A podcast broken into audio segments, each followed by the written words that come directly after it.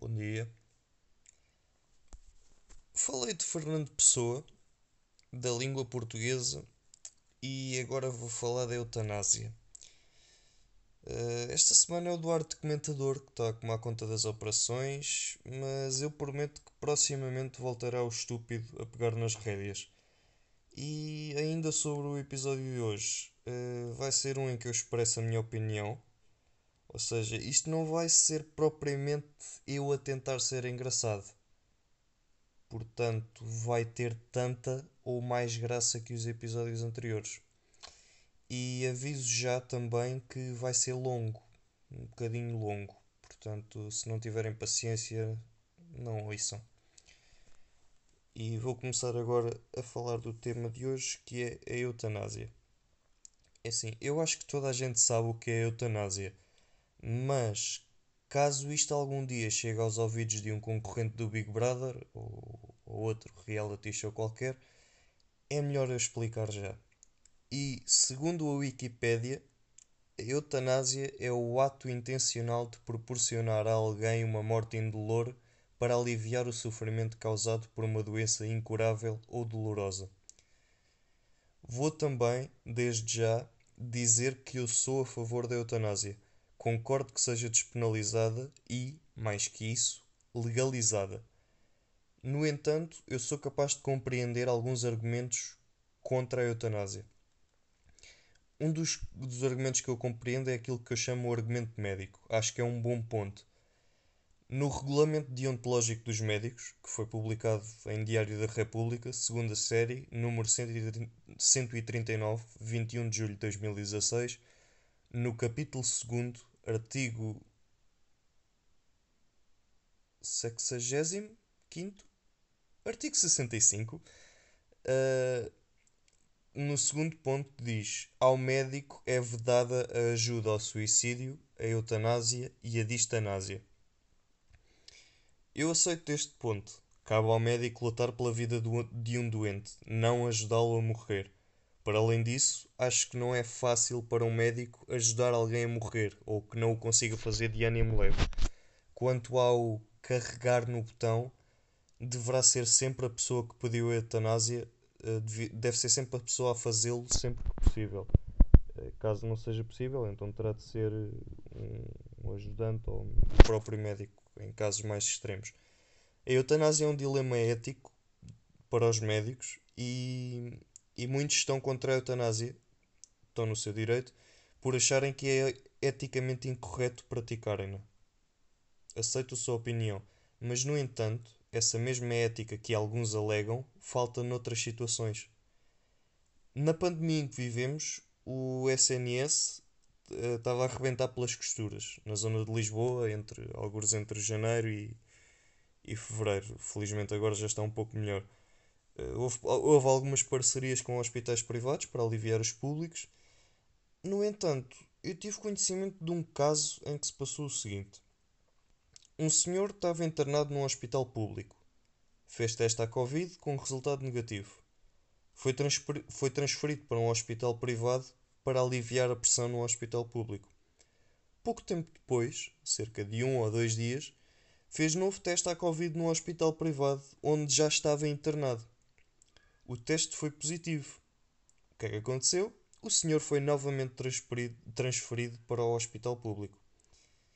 Então, e neste caso, onde é que está a ética dos médicos ou de um serviço de saúde? Eu não estou a insinuar que esta situação tenha sido a regra. Não acho que tenha sido. Mas também duvido que tenha sido caso único. No entanto, não se falou muito dela.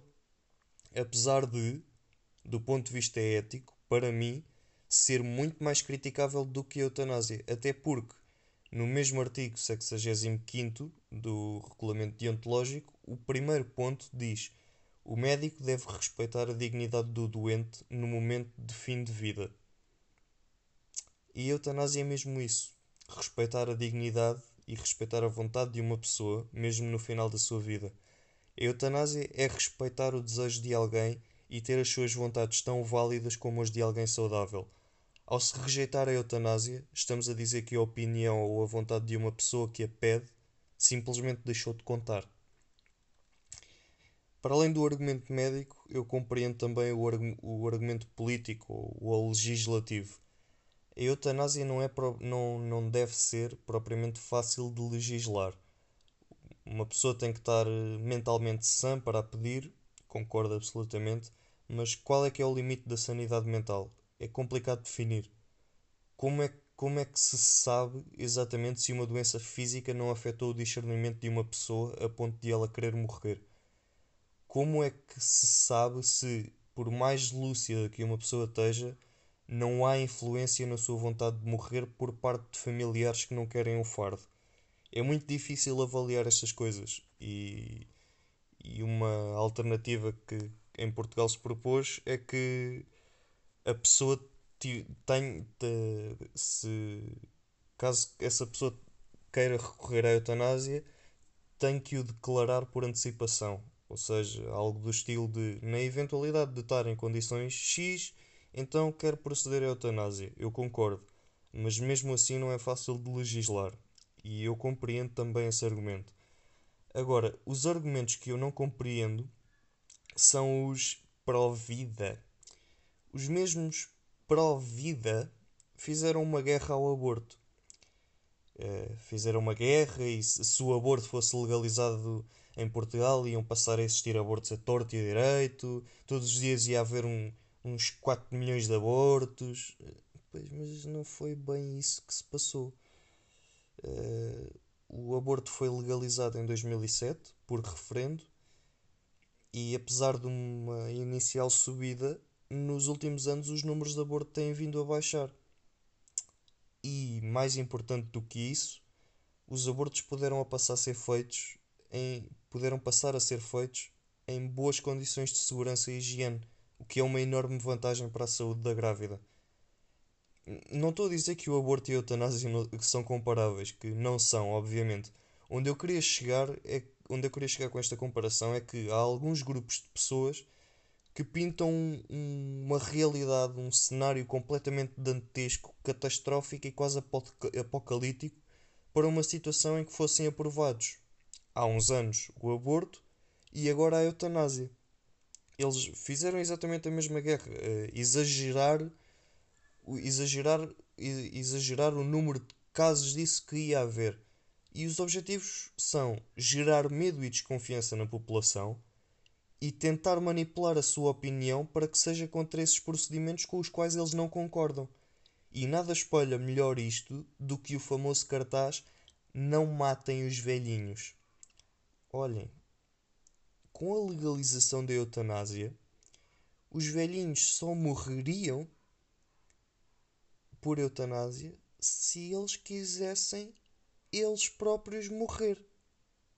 E se o quisessem, teriam todo o direito disso. Portanto, não é por a eutanásia ser legal que vamos poder começar a matar velhos ou doentes. Não é assim que as coisas funcionam. Da mesma maneira que, quando se legalizou o aborto, não iam passar a haver 4 milhões de abortos por dia. Não é bem assim que as coisas funcionam. Não é bem, não é bem este cenário dantesco que querem pintar. Mas porquê que estas pessoas não concordam com a eutanásia? Bom, eu não quero politizar muito o tema ou, ou referir nomes, eh, partidos, organizações ou entidades, mas dá-me a ideia que os principais grupos que são contra a eutanásia, sem contar com alguns médicos, são grupos com motivação religiosa ou que têm, de alguma forma, um caráter religioso associado. O que eu quero dizer é: podem não pertencer a uma igreja mas têm ideais religiosos e preconizam-nos. O melhor exemplo que me ocorre para isso é o CDS. É um partido de democracia cristã, ou seja, não pertencendo a uma igreja, as suas ideologias têm um certo caráter religioso. Não estou a acusar o CDS de nada, por acaso até têm sido marcadamente contra a eutanásia, hum, estão perfeitamente no seu direito, apesar de eu não concordar com eles mas vamos chamar a estes grupos todos os aficionados da religião. Portanto, Os aficionados da religião não concordam com a eutanásia, por princípio, por crerem que é pecado e que não se pode pôr termo à vida humana. Eu não digo que eles não têm direito a ter a sua opinião. Claro que têm direito à sua opinião. Mas se não querem a eutanásia, que não, façam, que não a façam eles para si. Se não querem que a vida acabe sem ser por causas naturais, então não acabem com a sua. Vamos lá ver uma coisa. Uma agressão é crime. E bem, porque uma pessoa está a transgredir a sua liberdade individual para afetar outra pessoa. A eutanásia não é bem isso. A eutanásia é uma liberdade individual. Ninguém sai prejudicado se uma pessoa pedir eutanásia. Quanto muito, até pode alguém sair beneficiado por já não ter o fardo de ter de cuidar dessa pessoa. Em muitos casos, nem sequer tendo condições para cuidar dessa pessoa. Porque imagine, um, um casal sem filhos, um, de, um desses, o, o senhor neste caso, ficará, fica completamente acamado e absolutamente dependente da mulher. A mulher tem que, das duas, uma, ou deixar de trabalhar para cuidar dele, ou pagar alguém para cuidar dele enquanto ela trabalha. Porque a, a independência económica, a independência do, do homem acabou. Mas assim só chega um salário a essa casa. Então, e como é que eles se governam apenas com, com um salário na eventualidade da mulher ter, estar a trabalhar? Ou pior, como é que se governam caso ela tenha que deixar de trabalhar? não é, não é muito fácil. É muito fácil dizer que se é contra e, e, e querer impor as nossas ideias e querer que as outras pessoas ajam daquilo de acordo com o que nós achamos mais correto.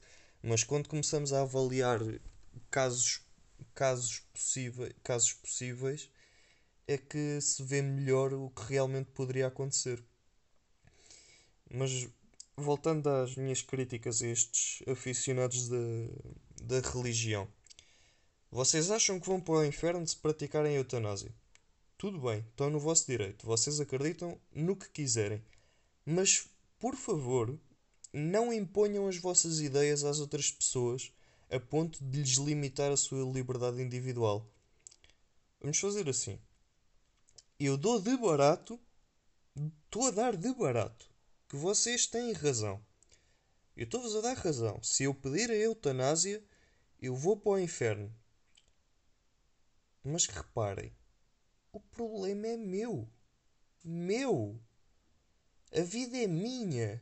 Não são outras pessoas a decidir o que eu posso ou não fazer com ela.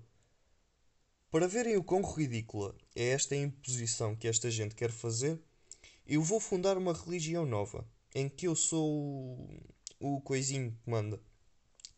A religião chama-se Mete um abajur na paidismo. Segundo esta religião, segundo esta religião, ninguém se pode chamar João, ninguém pode comer ervilhas e ninguém pode ser caixa do Pingo Doce. Eu não concordo. Chamar-se João, comer ervilhas ou ser caixa do Pingo Doce é uma ofensa muito grande para mim, é pecado e vão para o inferno.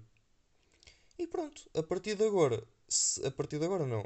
Assim que acabar o confinamento, eu vou à procura de Joões na rua e vou obrigá-los a vir ao conservatório comigo para mudarem de nome porque eu não concordo que eles se chamem João. Mas pagam eles. É óbvio. Mas, num restaurante, se eu vir alguém a comer ervilhas com ovos escalfados, prontamente lhe tiro o prato. Vou lá e tiro-lhe o prato, porque, olha, desculpe, o senhor não pode comer ervilhas porque eu não concordo. E, para além disso, Vou também para os pingo doces todos deste país obrigar os caixas a despedirem-se. Ah, mas eu preciso do trabalho porque tenho que dar de comer a mim e ao meu filho e este foi o único sítio onde me aceitaram num raio de 50 km. Pá, não me interessa. Eu não concordo que uma pessoa possa ser caixa do pingo doce. Não pode ser. É um bocadinho ridículo, não é? Eu estou a exagerar com, com, com, com as comparações. Mas é só para mostrar o quão ridículo é, o quão ridículo é impormos os nossos ideais aos outros. É, segundo esta gente, a vida humana é inviolável. Mas vocês sabem o que é que está associado à vida? Associada, associados, associadas à vida estão vontades, estão opiniões. Respeitar a vida é respeitar a sua diversidade. Respeitar a liberdade é respeitar a opinião de cada um e aceitar que cada pessoa possa ter a, a sua vida da maneira que melhor lhe aprouver, desde que a sua escolha não interfira com a liberdade de outros. Uh, outra coisa muito estranha é que eu também nunca vi ninguém que fizesse barulho contra a eutanásia ou que tivesse uma participação ativa contra ela que já tenha estado numa situação idêntica à de uma pessoa que pede eutanásia.